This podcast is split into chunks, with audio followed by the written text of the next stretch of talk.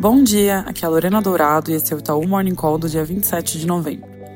Começando pelos Estados Unidos, o principal evento da semana, que vai ser acompanhado de perto pelo mercado, é a divulgação do núcleo do PCI, a medida de inflação preferida do Fed, que vai ser divulgado na quinta-feira.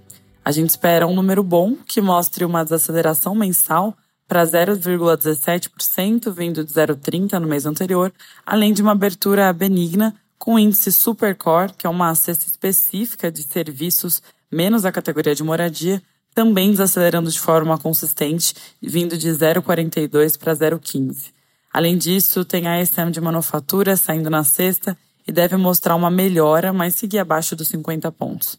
Ao longo da semana, tem uma bateria de membros do FOMC falando, com destaque para o presidente do Fed, Jerome Powell, na sexta-feira, e, de maneira geral, eles devem manter o tom de comunicações recentes sobre proceder com cautela, apesar de melhora nas condições financeiras.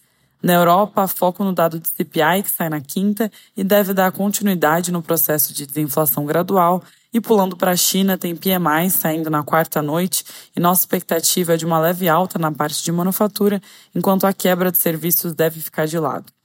Indo para o Brasil, semana vai ser bastante movimentada em termos de dados, com o IPCA 15 resultado fiscal do governo central na terça IGPM e CAGED na quarta, PNAD na quinta, produção industrial e balança comercial na sexta, além de indicadores de confiança da GV saindo ao longo da semana.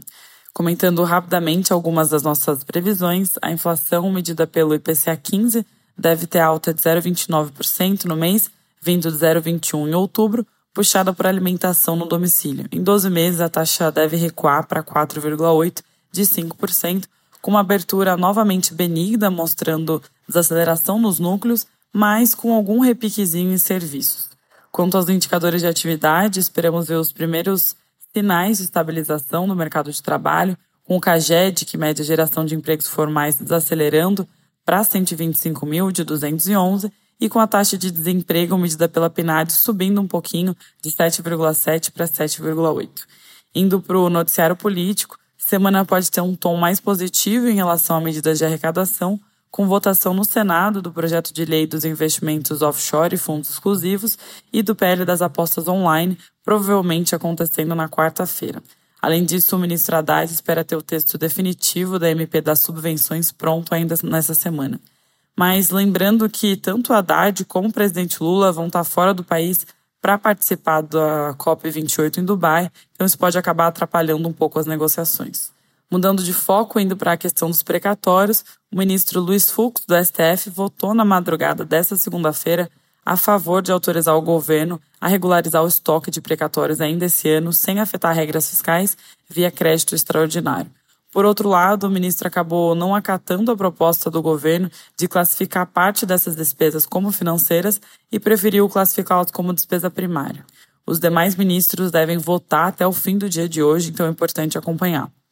Noticiário dessa manhã também destaca que seis governadores do Sul e Sudeste encontram resistência em suas bases nas assembleias legislativas para aprovar o aumento do ICMS. Segundo notícia do Globo, os deputados estaduais temem possíveis desgastes provocados pela medida, considerada impopular por tratarem de aumentos de tributação.